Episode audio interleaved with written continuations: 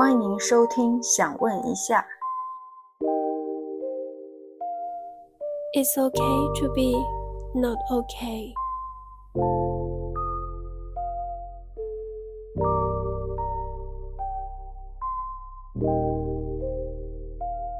欢迎收听新一期的《想问一下 Wanna Ask》，我是主播小资。Hello，大家好，我是主播 April。那今天呢，我们的节目来了一位新的朋友，是播客节目《我们的二十岁在谈论什么》的主播奔奔。先和大家打声招呼吧，奔奔。Hello，大家好。我是这期来串台的主播，我是奔奔。我们认识奔奔是因为他今年在八月份的时候，应该是在小宇宙的官方告示贴里发布了一条征集嘉宾的公告，然后当时我们就看到他的节目简介是，应该是王小波关于黄金时代的一段节选，就是很有名的那个二十一岁的段落，所以我们就觉得啊很有想法，就很想跟他来一段隔。相隔时空的对话吧，去聆听他的二十岁是什么，然后也想借助着这次对话去重返我们的二十岁，所以就从官方获得了联系，然后到今天终于开始了这段录制。然后奔奔，你要不要先跟大家简单的介绍一下自己？就可能是你的年龄啊、你的状态啊，或者你在学什么都可以，然后让听众更好的了解一下你。好呀，呃，我是我现在是一名大三的学生，然后呢。就读于工业设计，对，是一名设计狗。以后大概率也是作为一名设计师，然后继续工作下去。我对这个专业有很大的热情。那同时呢，嗯，因为我是觉得设计跟我们的生活是离不开的，所以我也很希望有机会。也有这个兴趣去尝试各行各业，去体验各种不同的生活或者是人生，来开拓一下自己的这个感受，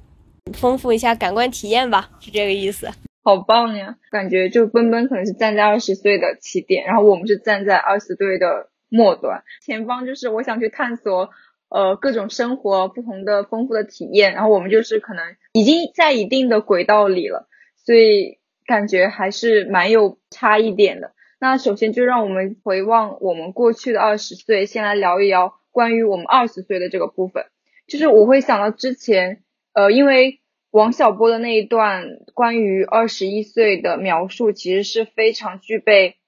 天马行空的一种色彩的。但是前段时间可能我看到一篇文章，是关于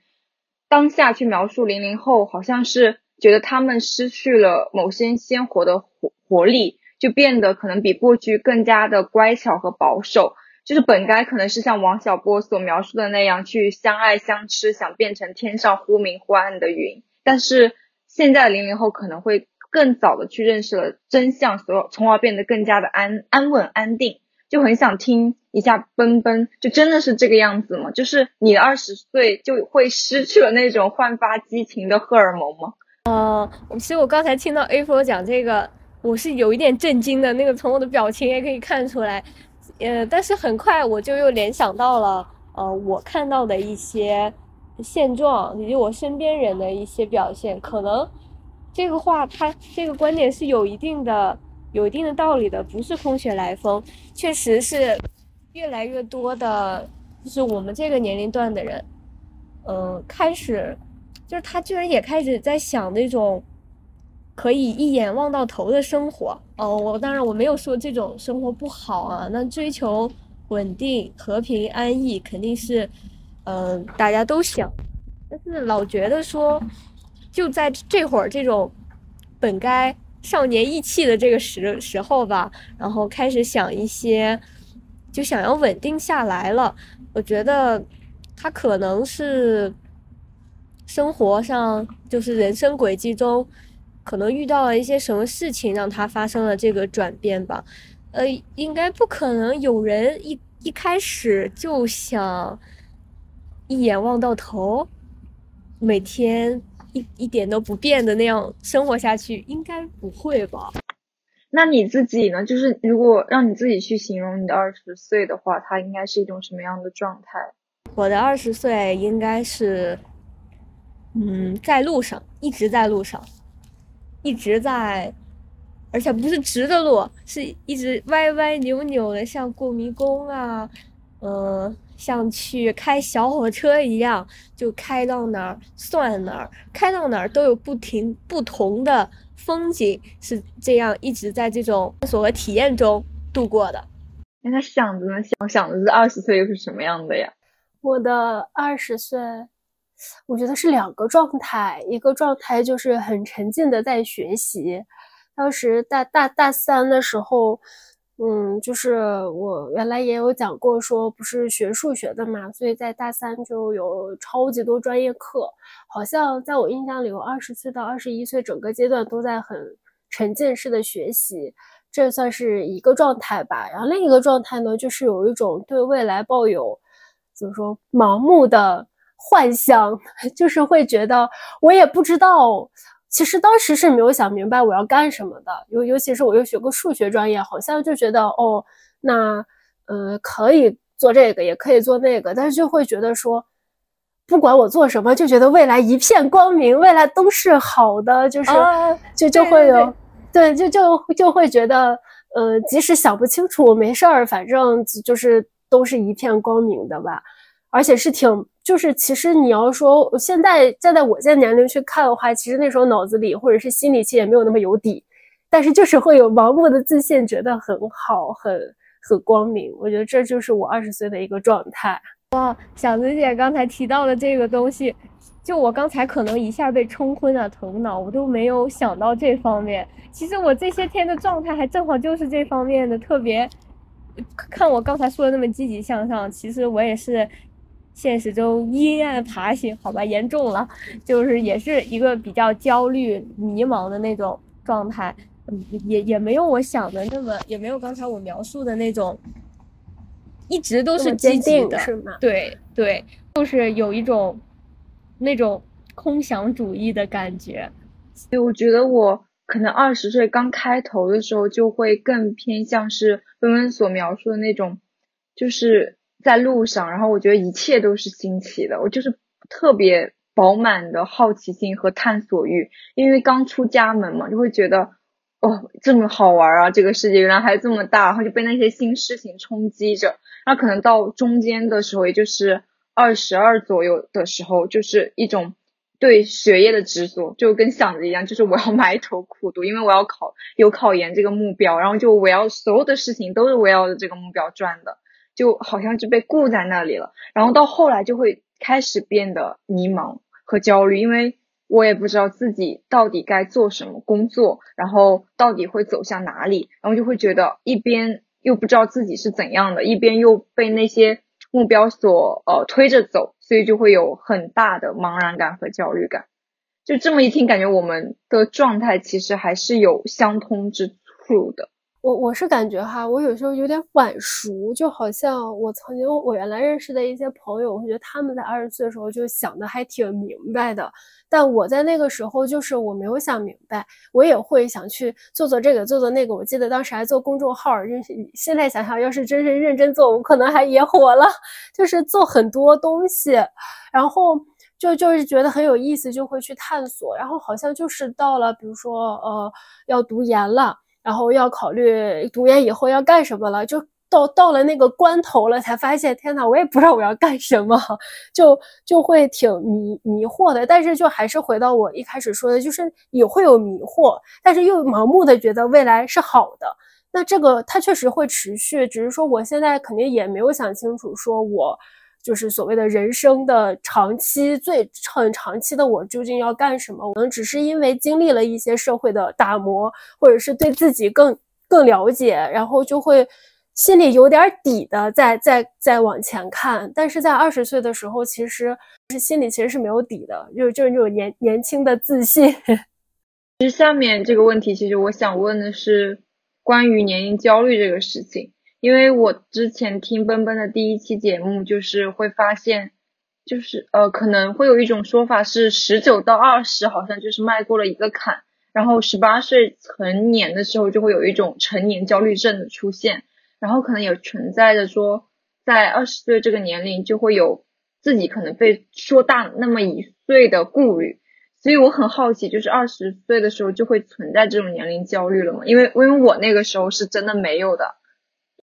我讲个小故事吧，我最近发生的一件事儿，嗯，让我感觉我真的我不想再假装大人了，我能不能再回去啊？就是其实就是一件特别小的事情，就处理了一下啊，两个手机卡、两个电话卡的这个呃资费资费问题，就改套餐嘛，就是开开了一个新卡，因为今年到一个新的城市了，原来城市的那个卡用不了。然后就就各种沟通，一天打了十几个幺零零八六，就一直在沟通这件事情。就要是如果在以前的话，肯定是我妈妈然后帮我改啊怎么的。可是现在她也离我很远，然后而且她也不知道我的最新状况，所以就是只能这个事情原先就不需要你来操心嘛，是这个是样样子。然后现在你要自己。去做它，而且是一种是一件特别繁琐的小事。我觉得生活上的事儿都挺繁琐的。我现在就很理解说为什么，嗯，最近网上说呀，能不能让我回高中歇几天啊？就是大学生说的，能不能让我回高中歇几天？高中也累，但是跟现在这种累就不一样。高中的时候你就觉得。啊，我刷完这份题，读完这本书，每天只要做这个，当一天和尚撞一天钟，好像大部分是这样的哦，呃，然后就可以了，你的生活可能就能看得到一个节点，不是终点，是节点。但是现在的话，你就就就从成年之后，所有事情你都要自己来考虑，然后包括你以后要走什么样的路，过什么样的生活呀。啊，说大点儿，职业规划那些东西，你都要自己去思考。而且它不是说谁会给你一个标志，说告诉你这个这个点你该干嘛了啊，这个点这个时间节点你又该干嘛了，全都是要你自己去，嗯，学习，去感悟，然后来规划自己的那个一切吧，这种。这种事儿就已经够心烦了，然后再加上一些生活上的琐事，就让我觉得长大好难。我不要再装大人了。哎，有没有看过那个小新的头像吗？也蛮火的，说零零后进职场，然后换上了一个就蜡笔小新，小新在一群成年人当中一个矮矮的。他说：“啊，妈妈再见，我又要去假装大人上班了。”我现在有一种这种感觉。哦，原来是这种年龄焦虑哦，就是他可能是因为需要去面对一些压力，要独当一面之后，他所带来的一个巨大压力感，让自己反而可能希望把不要快点长大。原来我之前理解都错了，我以为就是那种怕自己的胶原蛋白流失的那种 年龄焦虑。对，那反正我不会有那种，因为我从小也不是那种服美役的。我听你刚刚讲的那段故事，就让我想起来，呃，我刚去美国读大学的时候，就是，呃，什么都要自己弄，从银行卡到电话卡到各种，就是所有事儿。然后，但我我当时的感觉就是，终于要让我感受一下这事儿是怎么做的了。哎，我也是，我我真的，呃，就是可能比较有差异的一个点。我觉得你让我处理。这个比较大一点的事情，我可能我可能就自己独当一面啊，完全我甚至都是做完之后可能会跟家里说，甚至都不说，然后就是比较大一些的事情。但是你反而让我做这些特别小，你说它难吗？它不难，就是繁琐。它一直让我做这种生活上的小事，我觉得是非常消磨我。消磨我这种热情，消磨我的精力的是，其实是会有那一刻会觉得好累啊。我觉得做个妈宝女真快乐的这种感觉，就是回家做全职女儿。就是我每次呃，比如放暑假回家，就基本上就是不用动脑，啥也不用操心，觉得太快乐了。然后回回到就是等回去上学的时候，我在那个飞机上就开始给做自己做心理建设，说 OK，我要开始独当一面做大人了。其实是会有这样。子的心态转换，但是可能我就是当自己真遇到一些觉得哎呀处理起来好困难的事儿的时候，才会觉得长大还挺难的。当真的就是就是把这事儿办完了以后，就觉得嗯很快乐。哎，我我早期的时候也是跟奔奔很像的，但后来可能我也不知道是什么时候，就会觉得这些小事它可能就是生活的一部分，就是生活可能就是由这些屁大点的小事组成的，然后就啊好吧，那那我就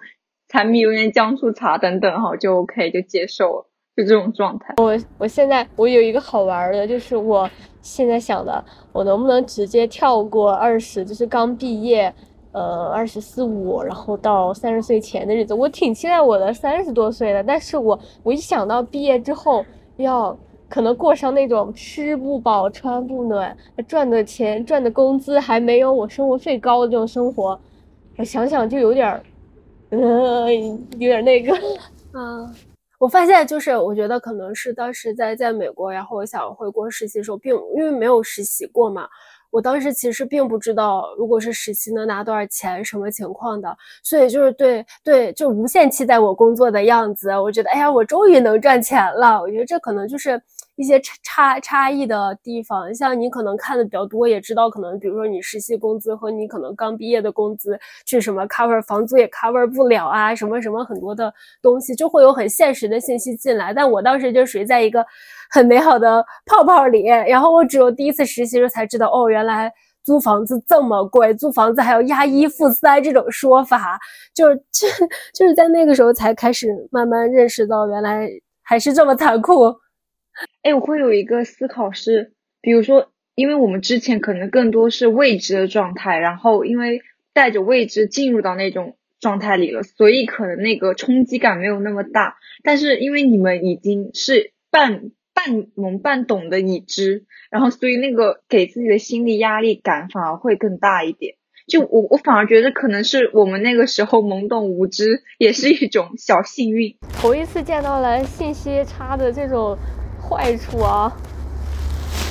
知道的太多了也不好。其实这也是说，像我们一开始，我其实我我就发现，我们刚刚聊就二十岁的状态，其实都有相似的地方，就是无论是对未来的美好幻想也好，或者是也有迷茫也好，但就是我一直都感觉像，因为我们中间其实差了有七八年的时间吧。那这七八年，其实在国内的发展，就是国内的经济发展、社会变化也有很很大，就感觉我始终都觉得，就是现在的二十出头的孩子，跟我二十出头的时候很不一样。就是我就觉得你们知道的信息要比我多很多，比我们多很多。就我们也会很好奇，就是想知道你们现在是不是真的要比我们那个时候成熟很多。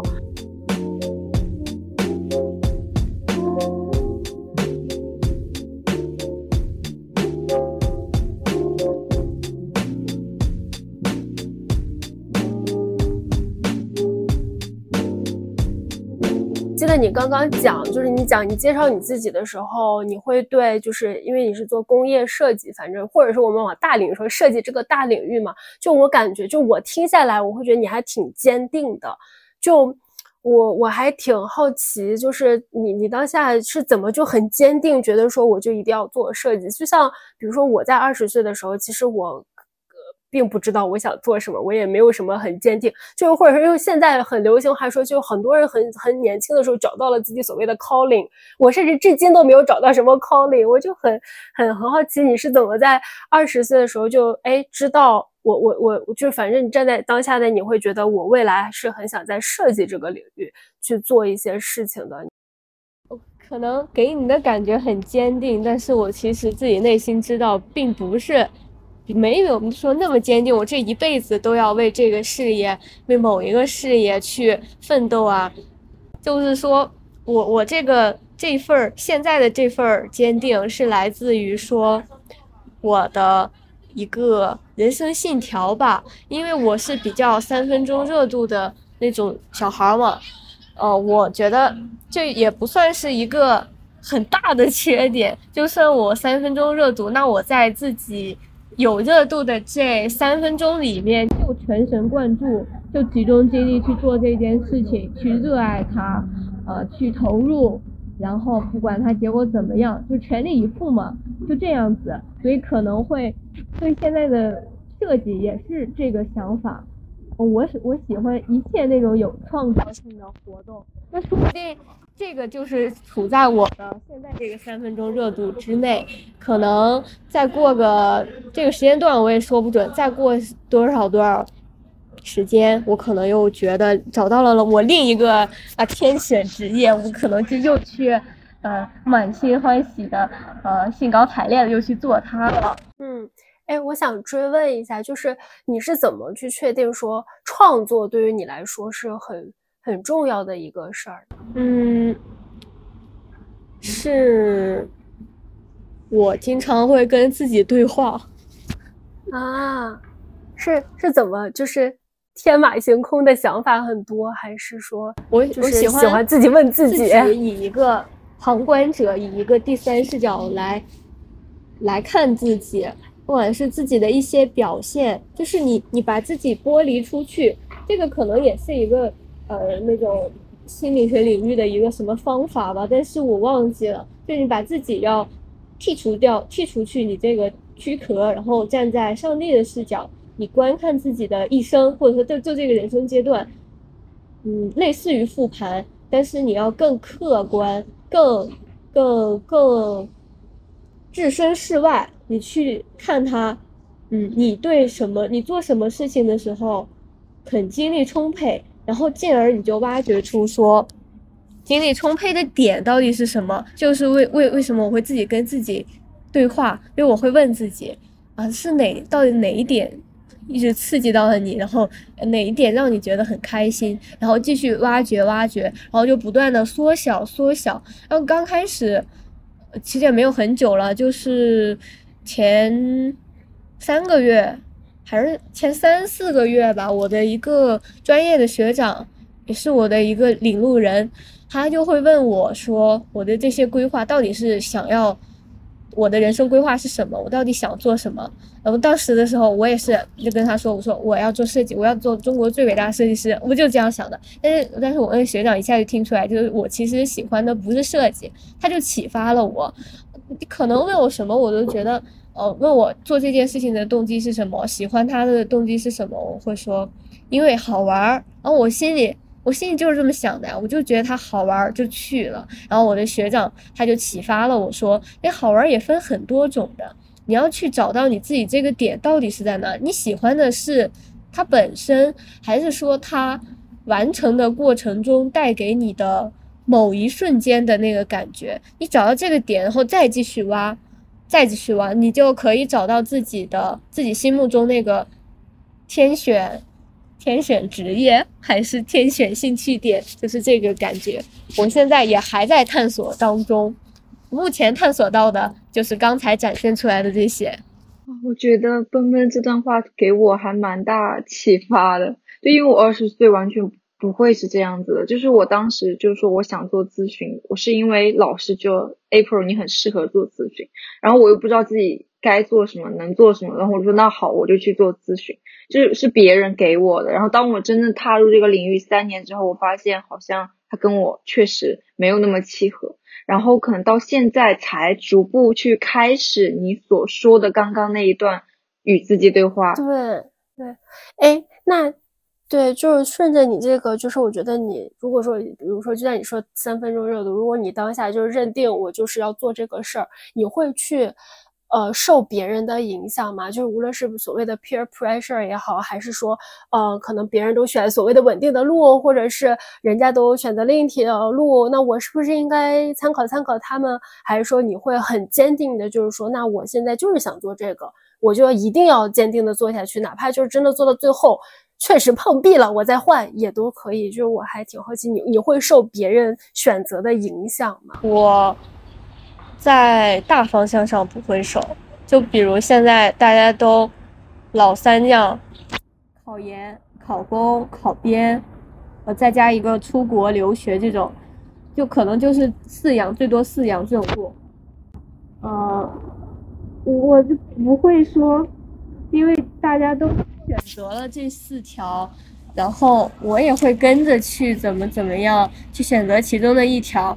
因为就很老土的一句话，人生不是轨道是旷野，就是还是会有很很多路可以走。我没有找到最适合我的那一条，不是，也是没有找到，是现在没有找到。那我会去找适合我的那一条，我不会说大家都走大路，我就跟着先走。如果真的说，呃，有刚才的什么生活压力、经济压力这种的话，这个我暂时因为现在还是在象牙塔里嘛，所以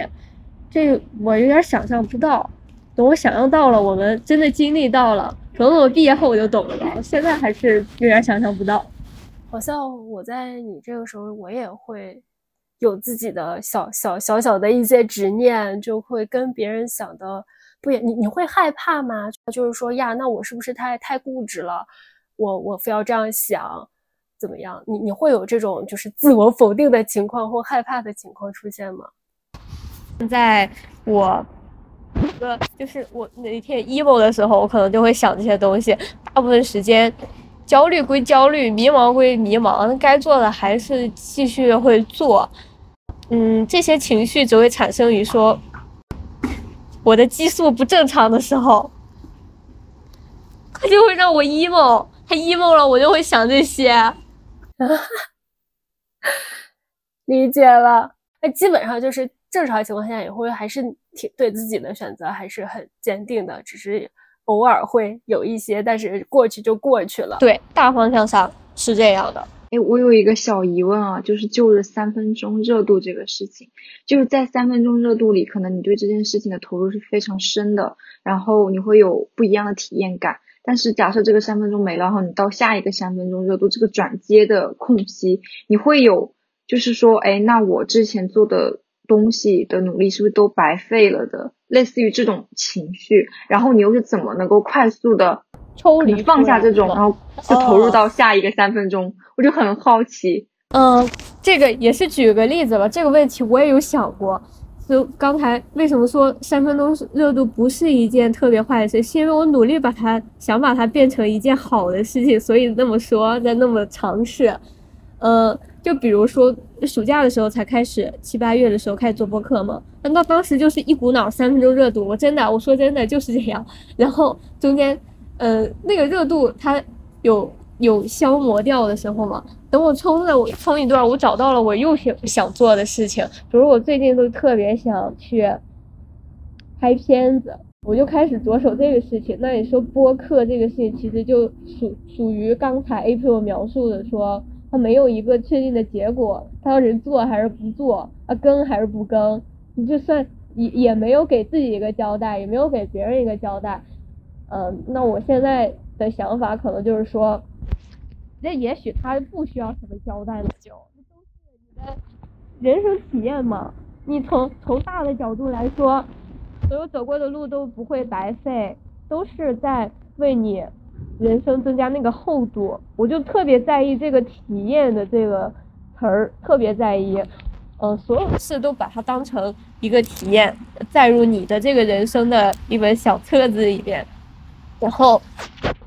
画上终点。为什么要画终点？画一串省略号可以吗？画个感叹号可以吗？或者给他打一个问号也可以吗？也许是未完待续。都，都是可以的吧？我现在的回答都是可以的吧？哎，其实我那个时候，如果说，因为我之前有学过吉他，然后可能学两三天就扔到那了，吉他还在那里落灰。然后遇到这种情况的时候，我就会一方面会就是悄悄的责备自己，就觉得我好像没有坚持下去；另一方面也会很担心，就是外在的声音就觉得你就是一个半途而废的人。可能到现在才会有我的体验是更大的这种。呃，思考思想在我的身体内，所以我我觉得啊，好像确实感觉你们你们这个年龄段是不是就比我 对，就比我们成熟一点？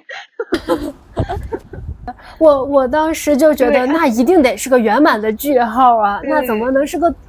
不一样呢？逗号都不行，就是好，可是问号，可是感叹号的，我觉得哦，对哦，对，可以这样想啊，我觉得好棒，对我就是说的好听。我，你说我哪天激素不正常的时候，我一 emo，我想起这个了，我肯定更 emo。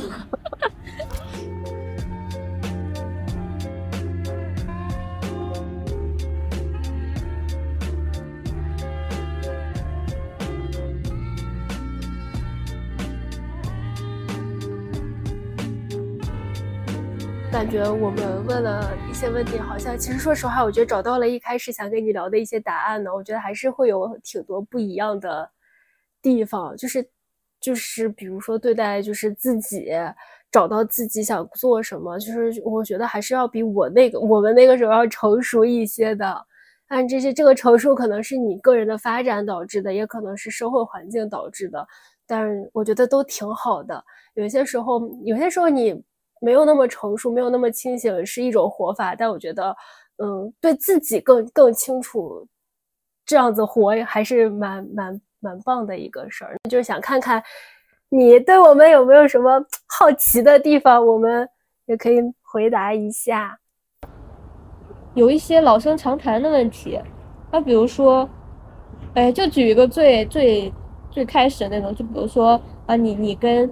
他合作了之后，结果他不按照，就他划水，他摸鱼，那你会怎么解决的？我我是觉得好像就是我无论是上学时候小组合作，还是在工工作里，工作里基本都是合作嘛，我都抱着一个点，就是在是学校里，我我们的目的就是把这个项目做完。那在工作里，就我们目的也是把这个事儿做完做好，就就这这是所有做所有事儿的目的。那如果说。我是抱着把这个事儿做完。那如果遇到了猪队友，或者是有人掉链子，那那就只能说想想办法让他补上这个事儿，他不能做不好，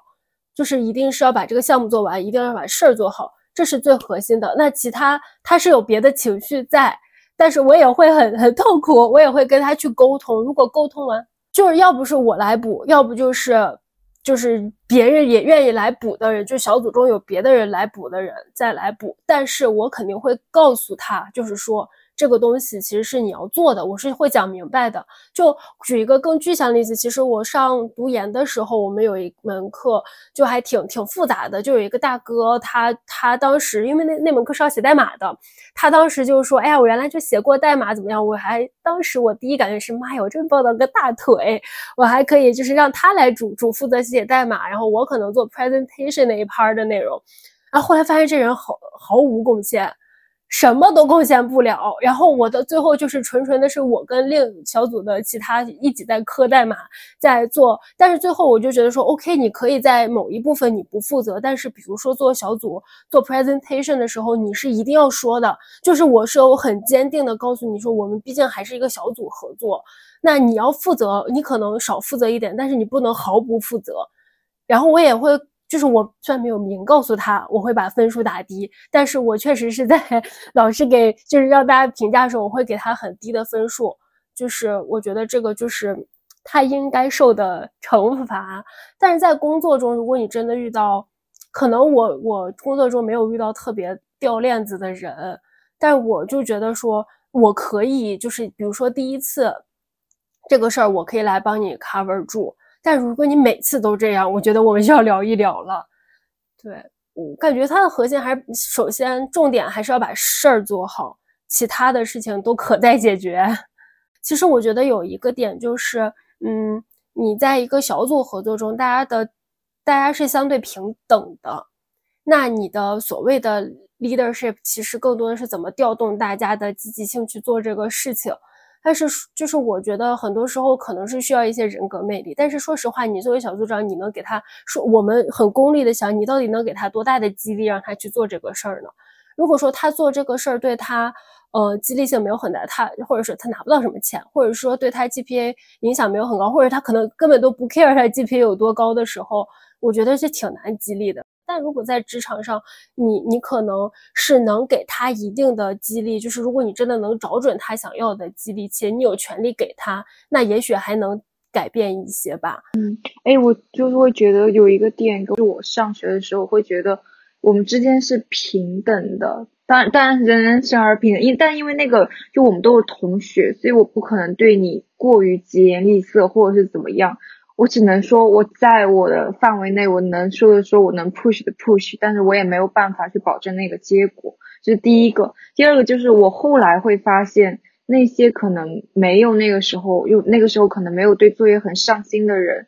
有一部分可能真的就是呃不想做，但有一部分我会觉得他是因为他们的目标跟我当时是不一样的。就我的目标可能是我要 GPA 的很高分，那他们的目标是。我只要 OK 就可以了，然后我更多的时间去关注实习或关注工作那个层面的，所以这是后来才会懂的，才会觉得哦，其实只是当时那个情况下把不同目标的人分到了一个组，所以会很难受，嗯。但在工作里的情况就会像想着所说那种会复杂一点，那可能你也会有权利一点，然后可能大家的目标的一致性会根据这个目标的一致性去分组，所以可能向心力会更强一点，就都都会有这种可能性的发生。刚才听你分享的时候，有说可能有一种说大家都就这样就这样吧，也不好撕破太撕破脸呀这种感觉，呃，但是我我的我真的会跟他。讲，因为我觉得他拖了我的后腿，他拖了我们整个组的后腿，我就会跟他讲。但是这样也有很多的不好啊，就比如这其实老是这样，就会很强势，有一种感觉，我自己也觉得自己挺强势的，而有时候又没办法去改，这不这这觉得也不是什么错事，就也不会去改变什么的。哎，其实芬芬刚刚的分享会让我有一个反思，就是我刚刚虽然一开始说，我觉得可能大家都有同学，大家都是平等的，但那个时候可能我作为 leader 这个角色，这个这个想法其实也会给我这个角色有一种找借口的感觉，就是我我我没有办法，可能像拉下脸子或者是我的颜面然后所以我觉得这个东西可以过去，但如果站在现在我再去。如果重新站在那个位置的话，我可能会更加的注重 leader 这个角色能够在这个小组中发挥中的作用等，而不是去顾及我们所谓就是说我们因为我们是同学，所以算了算了这样子。对我会觉得这是你可能现在会做的比较，就在现在的我看来啊，我会觉得做的比较好的一个点。对，但是是我当时没有办法做到的。背后的核心还是这个人他究竟想要什么。他如果真的很 很看重这些项目经历，那他就是会发挥他的主观能动性。但是如果他本身对这个东西就觉得有，就是一个 OK，没有也也也不是说不行的话，但是那个时候其实你你你这个就很难是说你要怎么去激励他，除非给他，除非给他更多的奖金。但如果他真的没有那么 care 的话，有些时候你可能并不需要。抱 对他抱那么大的期待，因为这个对他来讲他没有那么的重要。哎，我我是在想哦，因为企业在招聘的时候，他会可能会考察价值观这个层面，但我觉得大学招聘应该好像没呃不是招聘招生，他应该不会说把这一块作为很重要的一个核心，所以当。呃，就是说，其实他是来自于非常五彩斑斓的人，在一个班级里，然后你这个非常五彩斑斓的人又要把它切割成不同的小组，其实你是很难保证，就是恰好这一部分人他有很相似的价值观，有很相似的目标感的。但是在企业里，可能因为他在招聘那一栏的时候，他做了那么一个筛选，所以后期可能遇到你所期待的那种团队的几率会比你现在更大一点。这个倒是。现在，但是现在好像具体实操起来筛选不了吧？好像也是会有难度的。对，就是你在大学里去组小组，你很难说，我来判断一下你的价值观跟我符不符合，也太奇怪了。就那你这个小组价值观到底是什么？那企一个企业，无论是大公司、小公司，它都有它的那个所谓的文化、所谓的价值观，可能它还是会。有一些些筛可筛选的可能性吧。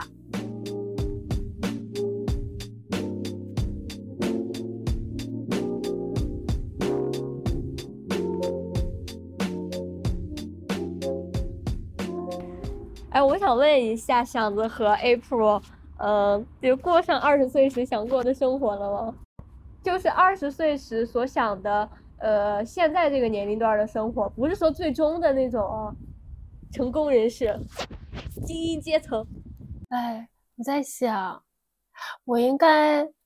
如果说我其实想把它剥离开来，就是从工作的角度来看，我觉得跟我二十岁想象的不一样。就我可能，嗯，上大学的时候还是会觉得我会去做做金融。就是最起码在金融这个领域做一些东西，甚至我还想过我会不会去做，对对对，反正会，我甚至都有想过我会不会做操盘手这种东西，就觉得哎，我是那种好聪明啊，什么什么的类类类似这种的，但是是我就是从工作视角，我觉得并没有达到那个时候的想象吧。但是我现在就反而是我，我觉得还挺挺喜欢的一个做着挺喜欢的事儿，我觉得也挺好的。然后我是想从生活方面来讲，就是我其实二十二出头的。呃，时候我记得是我刚来北京实习，租的是一个特别破的小房子。然后我当时就很希望自己，呃，经历过就是一些工作以后，我可以租上更更舒适度更高的房子什么的，就是很现实的一些想法。如果从这个视角来看，那我确实是有能力去租上我觉得更舒适的房子了。这个肯定也是工作的时候积攒的积蓄，所以才会有的。我觉得。这个倒是跟我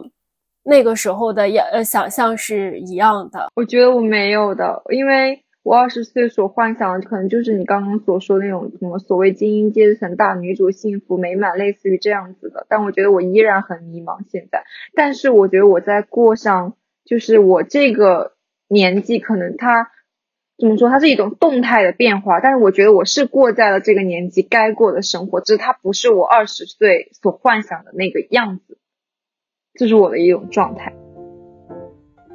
这期聊下来，就是给我。答就是让我解惑了一些东西，我就或者是验证了一些东西吧。就是我在之前我就一直有一个假设，我就会觉得现在的二十出头的孩子要比我当时成熟。我觉得聊下来确实是这样的，就甚至对我都有一些启发的一些想法。我感觉还挺好的，就是不一定说人就一定要在某个年龄很单纯，就就一定是对的或者怎么样。然后还有一个感受就是，其实我觉得，嗯，每就是大家好像在二十岁出头，因为你就是没有经历过一些事儿，你好像就是对一些事情并不知道怎么解。我觉得也没啥，就是他就是需要经历，你才知道哦，我要这样做才是对的。就像一开始可能你没有进入过职场，你也会觉得哦，那职场是不是会跟学校很不一样？或者是说职场的合作是不是就是跟小组合作？会不一样，可能会有很多的就不确定的东西，但实际上，其实站在你没有真真实实经历，听别人的建议，更多的真的就是给自己一些输入了一些感受、一些知识，所谓的知识也好，经验也好，更多的还是真的是要经历人生才能够有，才能够知道哦，它究竟是个啥吧。这就是本期节目的全部内容了，也欢迎大家在评论区里去分享自己的二十岁是怎么样的。嗯，那还是希望大家能够定期收听。想问一下，大家可以在小宇宙、苹果 Podcast、喜马拉雅、网易云音乐、QQ 音乐、荔枝 FM、汽水等各大播客平台找到我们。那我们就下期见啦！再见啦！